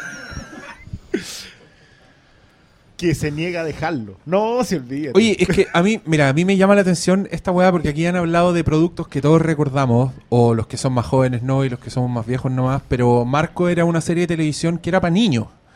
Y era un Claro. niño que se le perdía a la mamá. O sea, era como Freddy Krueger para un cabro chico. Así. Era la peor weá que te puede la peor pasar. pesadilla. Y la mamá no aparecía y vos veías esa weá y lloraba, y ¿cachai? Y yo siento, que es algo que he dicho muchas veces acá, que esa weá se perdió un poco en nuestra cultura, pero existe como el relato para preparar a los pendejos para las weas feas de la vida, ¿cachai? Que, mm, que son, se supone que son los cuentos infantiles, por eso tanta madrastra malvada, tanto asesinato, tanto padrastro culiado, ¿cachai? Hermanastro, pesadillas de para un niño, ¿cachai? Esas weas eran súper feas. Nosotros conocemos la versión blanca de los cuentos, pero los cuentos originales son terribles. To- Todos han escuchado, han leído final de Blancanieves, una weá. En verdad es película so, así ese nivel de tortura. A la, a le ponen uno- unos zapatos, a la, a la mala de Blancanieves le ponen unos zapatos que bailan y no dejan de bailar. Y la buena muere de esa weá. Se imagina- es una pesadilla. Bueno, en fin, eh, estas weas que veíamos nosotros de pendejos nos hacían llorar mucho. a mí Remy me traumó. Yo creo que todos, todos hemos visto una weá que nos ha traumado de por vida y que es para niños, ¿cachai? Originalmente. Bambi, para muchos, el asesinato de la muerte de Bambi. Y, y de esta weá yo me acordé hoy día, esto lo voy a decir solo por si algún auditor se acuerda de esta weá, pero había una película que llegaba a comentar desde cine, ponte tú, así que uno veía en la tele, de un cabro chico que se caía su avión en el desierto y sobrevivía solo el niño y un perrito. Y el weón vagaba por el desierto, se encontraba con, le, le atacaban unos escorpiones y lo dejaban ciego. Y esta weá era de acción real, era un niñito real. Y el weón anda con su perrito que lo salva, por supuesto, porque es de esa weá así donde el perrito le lleva agua, todos los detalles, y de repente el weón despierta y lo han agarrado como unos indios así del desierto, como unos se lo- Riders. No, pero unos hueones así que están como. No, son unos, son unos, son unos indios, son como negros, ¿cachai? Así como que están con plumas y weas. Y, y, lo- y lo están curando, le están curando el ojo. Y uno dice, ah, ya, por, por fin, un respiro. Y le dan comida. Y el weón come, come. Y el weón de repente empieza a llamar al perro. Con un hueso en su mano que comió, empieza a llamar al perro. Y yo viendo esta weá en la tele, a mis siete años, y, y vos cachai que esa weá no te recuperáis, ¿cachai? Para que estén tranquilos, es un momento de 10 minutos donde el weón odia a los indios, como que les pega, como que dice, ¿qué hicieron? ¿Dónde está mi perro? La weá, y los indios le dicen, como weá en su idioma y él no entiende. Y el weón sale de la carpa, como que corre un buen rato por el desierto y de repente escucha ladrido. O sea, más encima la weá fue por nada, ¿cachai? Fue como, vamos a hacer sufrir a los niños del mundo. Oye, me costó mucho rastrear esa película, pero la encontré. Se llama Dirky Lost in the Desert. Para que busquen, creo que está en YouTube entera. Para que vean que yo dije, dije la verdad. Eh, me, co- me costó careta. En verdad, lo único que puse fue como niño, avión, desierto, perro, escorpión, indios. Y apareció Dirky. Vivimos en una era maravillosa. Ya, pero mira, es que yo trataba, yo también viendo la tumba de las luciérnagas, trataba de pensar si es, la tumba de las luciérnagas era una de esas weas. Era un producto así, era una weá para niños, supuestamente para prepararte, pero yo llegué a la conclusión de que no. No, no lo es. Porque todas las weas para niños te dan esperanza, ¿cachai? Y esta weá era, era algo que te mostraba. A mí me empezó a impactar mucho que mostraran en versión anime, así, con trazo de anime, con toda la weá, cuerpos calcinados, la mamá del weón envuelta en vendajes, sangrando, después con gusanos, ¿cachai? Como la tiraban a una fosa común. Güenes muertos en la playa. Era una weá que, que por, el- por estar en el código de la animación era más fuerte que verlo en live action. Era una weá así como... Sí. Esta película me está tirando shocks así, pa, pa, uno detrás de otro. Eh, Y eso, eso está muy en su contexto. En el año 88, cuando se estrenó esto, efectivamente la animación para, para adultos, digamos, no, no era lo que es hoy. ¿cachai? E- Ese, esa época particularmente, esta y Akira, de una forma u otra, abrieron y rompieron cráneos en ese sentido. No, la gente seguía pensando que la animación era o eran historias infantiles o juveniles. Que igual, digámoslo, hay, hay animes que son para jóvenes, digamos, no, no necesariamente para niños. Eh, Aquí lo pasan todo como mono animado nomás, ¿cachai? ¿Tú Eh, decís por el Super Gente Cobra? eh, Por supuesto, por ejemplo. Eh, no, y, y- y había cosas en Messenger, ponte tú. Messenger uno lo ve con, con distancia, la animación es julera, hay cosas que... Había no una tienen robot que tiraba sus boobies. Sí, claro. Y, no, y el robot cambia de tamaño. Tú- uno ve los capítulos de Messenger hoy día muy chistoso porque el robot cambia de tamaño según la perspectiva. Como para que cupieran el cuadro, a veces medía 20 metros, a veces medía 5. Una weá. Pero en Messenger moría mucha gente. En los primeros 5 minutos en Messenger deben haber muerto 500.000 personas. y es como. Porque, claro, tú decís, oye, se Pipiripao edificio". presenta. Claro, y partía muriendo gente. O se convertían en demonios, o había unos que salían de- del infierno y, y venían resucitados. Entonces, claro, esas cosas eran más juveniles, ¿cachai? Pero, por ejemplo, ahí, ahí había, bueno, uno cuando empieza a ver la edad de los personajes en Robotech, te, Te da- empieza a preocupar. Te vaya, te vaya, olvídate, o sea, ¿cuánto tiene la niña china? No, 15 años. De hecho, hay un capítulo en que cumple 16. ¿Cuánto tiene el otro weón? 19. ¿cachai? Y el viejo tenía 30. El No, pero viejo. ¿Tú cachai que es una weá propia del anime en Los del Zodiaco? Claro. Y a, lo- a los buenos sacándose También. la chucha y de, de Y repente el dato. Seiya tiene 13 años. 13 ¿Qué años. wea? Claro. es como, no. Está matando a otros, sí. ¿Cuántos tienen? 14. Ah, y son caballeros segundo nivel. Sí, es como. es- esas weas claramente son juveniles, ¿cachai? Pero esta era derechamente para adultos. No, no quería invitar a ninguno, a ningún niño, independiente del estilo de animación. ¿cachai? No. De hecho, la reflexión es imposible para un niño, yo creo. No, no hay. O sea, no- nosotros nos cuesta darle vuelta, pero nos resistimos al, al primer embate de de puñalada, digamos, nos cuesta nos cuesta empezar a profundizar en la película. No quiero ni saber lo que, bueno, no sé, los niños de repente son te dan clase, digamos, pero pero no sé si yo, se lo mostraría yo, un yo esta película la vi en un computador en un café. Ya.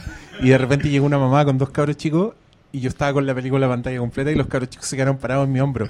Así como mirando los monitos. Y yo empecé a retroceder hasta la parte sangrienta y no alcancé a llegar. yo empecé, niño, espérate, vienen gusanos, vienen gusanos. No, eso es mentira, es humor nomás. Pero sí se, sí se pararon a, a mirar. Igual, igual yo estaba con el dedo así para pararla si pasaba algo muy terrible, sí. pero era como. Sí, igual dan ganas de decirle, niña, mira, esa niñita va a morir de inanición. Es que también es cuático porque la película no tiene como. O sea, hay gore declarado en un momento, que es la primera parte de la guerra, pero el resto es, es un gore psicológico. Porque en realidad, en el dibujo, en el arte, el arte sigue siendo hermoso. Los paisajes son una vez tras otra más bonitos. El color, hay unas transiciones de color que yo no había visto la primera vez. Eh, cómo se va cambiando, el- el- la luz del día va cambiando solo con el color. Una weá que está pintada a mano y digo, coño, weón, ¿Cómo eso hacen es eso? muy de Ghibli, de decirte, mira, Y, y solamente, claro, el mundo sigue siendo hermoso mientras la humanidad y los monitos en realidad solamente les van haciendo más rayitas en la cara a medida que, pa- pa que van muriendo, sucios, claro, ¿cachai?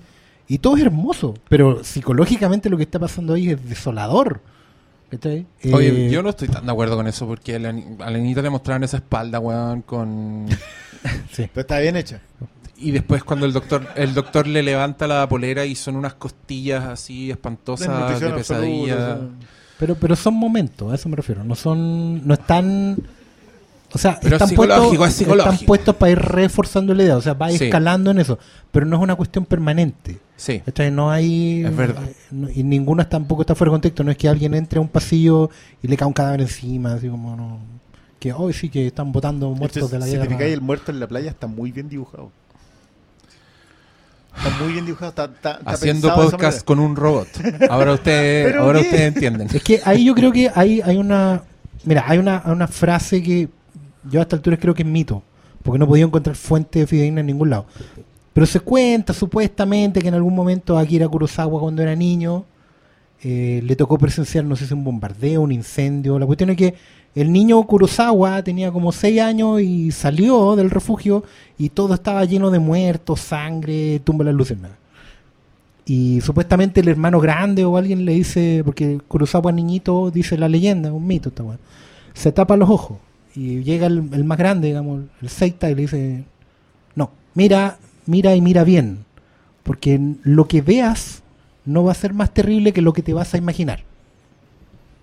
Y yo como que me acordaba de esa historia aquí, no sé si era real, insisto, pero sentía que estaba plasmada en la película. Mm. O sea, vamos a contar, eh, vamos a animar, pero cuando vamos a ver lo real, aquí se lo vamos a mostrar tal cual. No puedo disimular esto ni tampoco te voy a dejar que te imagines nada. Yo creo que esa máxima es de doble filo, porque efectivamente también vuelve No- no todo, le dejáis escape al no le dejáis espectador. escape al espectador. Sí. Efectivamente, yo creo que esa es la falla de esta película igual. Yo siento que esta película no te deja respirar, te mete en una caja, ¿cachai? te mete en una caja y de ahí no te saca. Y, y le pega el- con la katana de palo fuera de la caja, porque te quiere dejar en claro un punto ¿cachai? y no te da ningún espacio de discusión. Y yo creo que la película sufre por eso. Y, y creo que lo que hablaba delante de las bombas, o sea, también termináis armándote otra película en la cabeza. Porque efectivamente, si tú lo pensáis, que les caiga una bomba atómica es como más suave para ellos. Por último es el horror atómico, ¿cachai? Nadie puede escapar del horror atómico. Ni el Vengador Tóxico, ni Godzilla, nadie, ¿cachai? Pero que, que el horror venga de la Superman, indolencia de los vecinos, esa weá no tiene escape, po. Que el doctor, que, que- ¿cachai? Tú lo has tocado cuatro veces, porque realmente es terrible, po. Y que el único buen amable sea justamente el que te dice, ah, pero para cremarla, Yo creo que el, pl- el plano final de la ciudad que dicen ustedes, para mí me confirma esa weá. Para mí, yo ese plano lo veo como todos esos hueones y nadie los salvó. ¿Cachai? Como que esa desolación siento yo ahí en, en ese momento. Yo Que el- encuentro que... perdona, que el progreso, que como que el progreso aplasta a la generación. No, el que hay mucha gente está poblado y todas esas personas y Somos estamos nosotros como dos. sociedad. Y Como nadie para esto morimos, así como Claro. para estos bloques. Sí, yo creo que se Em, unan varias cosas ahí, pero. No, dale. Gracias. No, yo estoy. ¿Sí? Yo estoy. Yo abriría el micrófono y que nos pregunten cualquier cosa porque en verdad siento que está denso el ambiente. Yo siento que estamos achacados. Como, ¿Y qué esperaba? ahí? eh, o, me, o me cayeron mal los completos. Sería, sería más fácil que fuera eso, pero no. No, Es la no película. es eso. Es la película. La Así película que que no sé si quieren eh, ir cerrando. O tú, tú Briones, querés No, seguir hablando esta weá. ¿Sí? Me gusta siempre ¿Le esta, creen? esta A ver. conversa más pesadita. ¿Alguien más tiene dudas, otras interpretaciones? Sí, o, o comentarios, o de cualquier o- cosa para sí, que salgamos del Sí, tema. por último, si ya quieren. salgamos del. La Liga de la Justicia, por ejemplo. ¡Qué chistoso Flash! Bien, ah, me llamo Giacomo, represento Estación Central. Eh, Grande pero Estación Central. mucho Super 8. a Aguante los patios de los. Con tu árbol de Navidad gigante. Eh, más que nada, mi pregunta es porque se han dado mucho ahora que estamos a fin de, de año, muchas listas de como las 10 mejores películas de como el- de la década y siempre sale Chihiro como la única película de animación. Y hace poco salió Inside, Inside Out. Eh, pero yo quiero preguntarle a ustedes cuál es como su top 3 de películas de animación. Porque yo recuerdo haber escuchado a Hermes eh, haber dicho Up, que era una excelente película. Para mí es la mejor. pero en general quiero escucharlo a ustedes. Porque Chihiro sale en, en todos los como top de algo. Pero encuentro que Pixar tiene, obviamente con otras lecturas y mucho más, más de niñito que lo que es Ghibli. Pero en general quisiera escuchar su opinión con respecto a, a sus tres mejores películas de Mójense el animación. poto. Mójenselo. De Phantom Menace. La película animada del año. Yo no, no sé si será un top 3, pero a mí me gusta mucho el gigante de hierro. Pero no es de esta década, po, ¿sí? I- Iron Giant porque... mm, Es de la década pasada. También Chihiro. sí. Pero de No, esta pero, pero en general siento que, que narrativamente es, es- es redondita, no, no tiene falla. Por ejemplo, a mí, yo ah, obviamente me encanta, pero siento que la primera parte es mucho más fuerte que la segunda. La segunda hay, bueno, es una historia más inverosímil también, digamos. Se vuelve toda una cosa muy muy extraña con el perrito Doug y todo. Pero como el perrito adorable termina saliendo bien, pero pero toda la primera parte es mucho más fuerte, tiene mucho más peso específico, entonces la película se me desequilibra un poco. Ratatouille también la siento bien parejita en ese sentido. Siento que el viaje es bien completo. Lo mismo Los Increíbles. Pero a mí lo de lo de Iron Giant me bueno, me toca la fibra, sea, yo yo me creo eh, todos esos, ¿cachai? Todos esos personajes, la época que me gusta también, el, el miedo al- a la cosa nuclear, la guerra fría, ¿cachai? Es un robot, po, hay un robot gigante, po, ¿cómo no va a gustar la? Listo, el título de la película ya vendido. Cinco estrellas, me, la me mejor prometió un robot gigante y me dio un robot gigante. Superman. No es como Mr. Robot que no hay robot. Y esa weá, ¿qué me gusta tanto, weón? Decepcionante, Mr. No, Robot. terrible. robot. Qué terrible. Pero te dijeron tres. Sí, es que no, no tenía un top 3, digamos, pero me gusta harto Iron Giant. Gigante Hierro, eh, Em. Iron Giant y la tres... la- Y ya, no, ¿sabes gigante. como, como es gusto, igual me gusta también, por ejemplo, de, de todo el estudio Ghibli, mi, mi favorita es Porco Rosso. Con- cuestión de- bueno, es un chancho que vuela. ¿Cómo, ¿Cómo no me voy a sentir identificado con eso? Subirte a un avión. Qué fácil, Oscar que Sala. No, pero Porco Rosso. es- listo. Es un chancho Porco. que vuela que es Humphrey Bogart, weón. ¿Cachai? Que es el antihéroe por excelencia en, en la época más imposible de toda, aventura pura.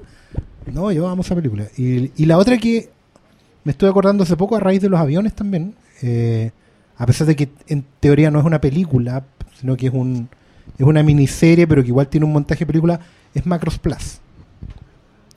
Macros Plus yo, yo la recordaba como y la volví a ver y efectivamente todavía lo es una película muy hermosa, visualmente hablando, y, tiene una tesis que me gusta mucho que es, bueno, lo que más me gustaba de Robotech en- en su principio cuando la vi en la tele era que era la historia de dos chicos y una chica, eh, bueno, en realidad son dos chicas y un chico, pero es una historia de un triángulo amoroso cuyos ejes están dados por lo que ellos quieren llegar a ser. Uno quiere volar, la otra quiere cantar, y la otra deber que cumplir, o, o siempre un tercer factor. Y lo que me gusta de Macros Plus es que agarra esa, esa misma premisa, pero la lleva a otro nivel. Seguís teniendo al piloto, seguís teniendo a la chica que quiere cantar, pero hay, una, hay un factor robot metido. Un factor inteligencia artificial que si bien no está profundamente desarrollado, está ahí. Y eso lo encuentro hermoso y debe tener el videoclip más hermoso sobre volar que he visto en mucho tiempo. Así que de eso me estaba acordando. Oye, yo quiero decir que el rating online, eh, no, voy a, no voy a apuntar con el dedo, pero hay gente quedándose dormida. Así que, dinamismo, llámalo. Tres películas, pum, pum, animación, título. Eh, de la década, debería decir eh, Cómo entrenar a tu dragón. Eh, Up. Y mi favorita, por sobre todas las cosas, es Wally, la mejor película animada de Pixar de la historia. ¿La mejor? La mejor, para mí es la ¿De mejor. Pixar? La mejor de Pixar. ¿La mejor? La mejor. Oye, de- debo decir que está un poco. No está muy concentrado porque mira, allá al frente está saliendo Piñera, Sí, weón. Qué ¿Por qué no weón. hacen eso? No, Está ahora con solo Don voy a ver la tele. Francisco. Con lo veo moverse es como los tic, weón. No, Toma- me había visto. Ya, yo voy a contestar mis tres películas. Eh, la princesa Mononoke, eh, Your Name y El niño y la bestia. no he visto ni una. No he visto ninguna este weón. Ahora tú, Chanta, Briones. culiao. Dale, Chanta, culiá. dale, Briones. Tus películas de animación favoritas. Eh, Ya, vaya a sacar uno de los hermanos Fleischer, weón. No, a mí me gusta mucho Alegre no, Alegre no tropo, pero no vamos a intentarlo. O el shade que te tiró así. Vaya, el de los hermanos Fleischer. ¿Qué iba a ser? Little Nemo. Ya, habla. Váyanse. Eh, Ya. Yo iba a decir Alegre no tropo, pero después del. ¿Qué alegro no tropo? Algo- ¿Cuál es alegro no tropo? Tropo es una especie de fantasía, como la fantasía de Disney. Ya. eh, italiana más bizarra que la muchacha. Sí, está, está armada como en una. Si pueden, si la pueden pillar por ahí. No puedes, no puedes decir el Rey León, tú, el tú me weón. preguntaste cuál era, yo te estoy diciendo. Hércules, weón. Aladín, no. Oh, la- La sirenita me cambió la vida. ¿Que quién? Siempre he se le Ariel. La sirenita la vida, weón. Eh, Ya, ¿cuál? Alegro no tropo una. O una que veis con tu hija. así, Perfect Blue. eh, a mí me gusta caleta. Esa ve con su hija, weón. Ah, ya. No, no, no. Yo, eh, yo también voy a coincidir con, con Malito con eh, Cómo entrenar a tu dragón. A mí me gustan mucho las dos, pero la primera la encuentro redondísima. Y ahí tenéis tres. Ya, otra pregunta. ¿Alguien quiere preguntar algo? Cualquier pregunta. Cualquier cosa. No solo de animación ni bonito. las medidas a Malito. Ni de guerra. ¿Cuál es muerte de un niño favorito en las películas? Igual hay. Hay caleta, po, weón. Igual hay caleta. O sea, de hecho hay una película que se llama entera cómo, ¿Quién puede matar a un, niño? sí. Que son unos weones que llegan a una isla donde todos los pendejos se volvieron malos y mataron a todos los adultos. Y los pendejos son como unos zombies culiados que hay que matar. Es espantosa. Los niños del maíz eh, es del mismo género, pero yo creo que explican demasiado por qué. Como que son un culto satánico. Como N, encuentro O mucho el de señor- terrorífico que de pronto las los pendejos moscas, se po, pongan weón. malos nomás. El señor de las moscas está. Ahí hay muerte de infantes. Sí, se pitean un cabro chico de lentes que era como el weón más ameno de todo y lo hacen mierda. Bueno, no son infantes, pero Battle. Royale. Batalla real. Es No, Battle pero que Royale. En verdad, es todo un subgénero. Una, una cosa que siempre guardé en mi corazón porque, puta, igual la vi de cabros chicos. No, mu- no a muchos les gusta, pero en Robocop 2, escrita por From, from- Frank Frank Miller, Miller, sí, sí, sí. Miller. eh, uno de los weones malos es un cabro chico. Y el weón Sí. muere sangrientamente. ¿Qué? El espinazo del diablo. dijeron El espinazo del diablo. Ah. Ah, wey, un fantasma. Niño fantasma. El Santi. Chanti. Pre- ya, pues pregunten algo, no nos quedamos hablando de temas tan mórbidos. De, de niños terribles, O, claro. o empezamos a hablar de Piñera, weón. O nos damos vuelta y vemos tele juntos. Claro, no. No, rating online, a ver. equipo. ¿Cómo Menos Cuatro. durmiendo todavía. Ya. Ya, alguien pregunta algo. No quisimos hacer preguntas en internet porque dijimos, no, la gente que está ahí No, nos va a hacer preguntas. Premium acá. Y aquí están. Puro hablando entre ustedes. No. ¿Cómo se va a escuchar esto después en el programa? Puro silencio, sí. Puro silencio. Va a tener que poner música hoc al tema. sí. Vamos a tener que o, o poner o acelerarnos. O ya hablemos de Mad Max Fury Road, weón. No, eh, ya, si nadie quiere decir nada, yo digo que terminemos acá nomás y nos quedemos conversando entre nosotros. Sí. Sí, porque llevamos una hora cuarenta, yo creo que es súper buen. Es- Sí, promedio lo, una lo hasta acá Hora entonces. 40. ¿Cómo? Yo, es el promedio cuando hablamos de una película. Una hora No. y media, una hora cuarenta. No, No. no, esas de parte. eventos. Yo digo, vamos a hacer un podcast corto y el Oscar y el Viernes dicen, Ah. hold my beer.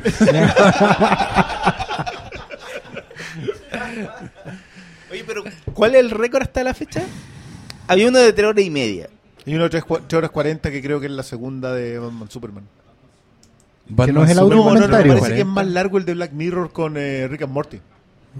Que hablamos tres horas de Salimos Black como a las Mirror. 4 de la mañana. Cuarenta- Todavía nos reclaman. No, Rick and Morty, Rick and Morty, hablaron muy poco. Eh, and Morty merece otro podcast después de horas Morty merece 40. más. Qué heavy. Ya, nada más que darle las gracias a usted y hagan un aplauso para que parezca que no guateó al final. Claro. Es que es la película.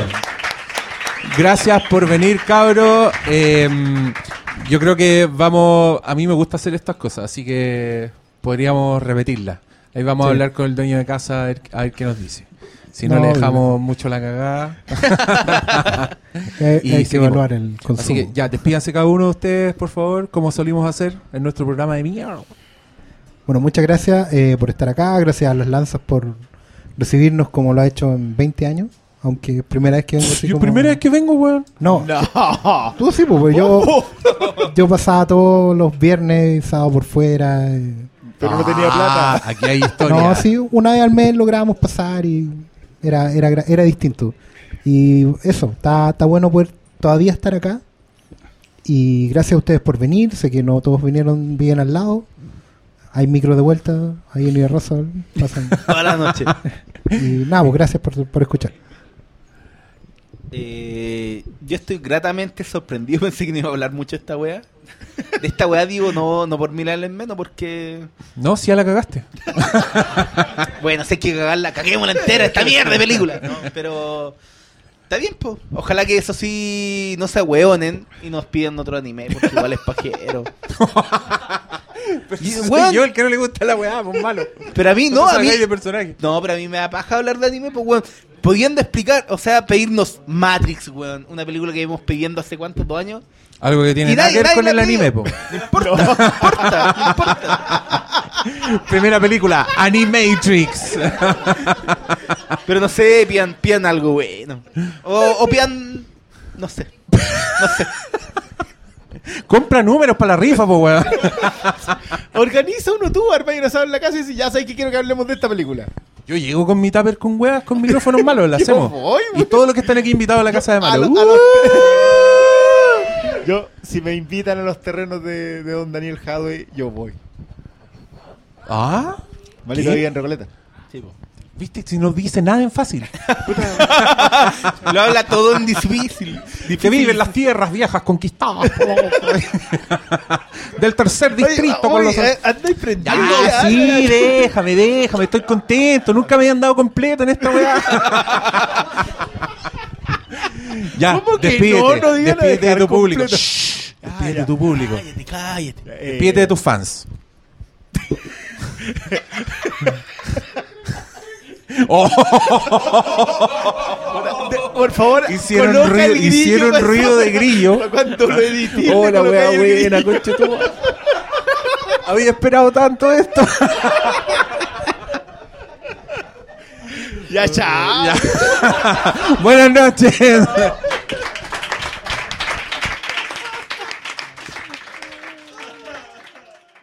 Oye, Cristian. Ya, pero ¿qué, qué malo de Superman crees que puede ser para la secuela de la Liga de la Justicia?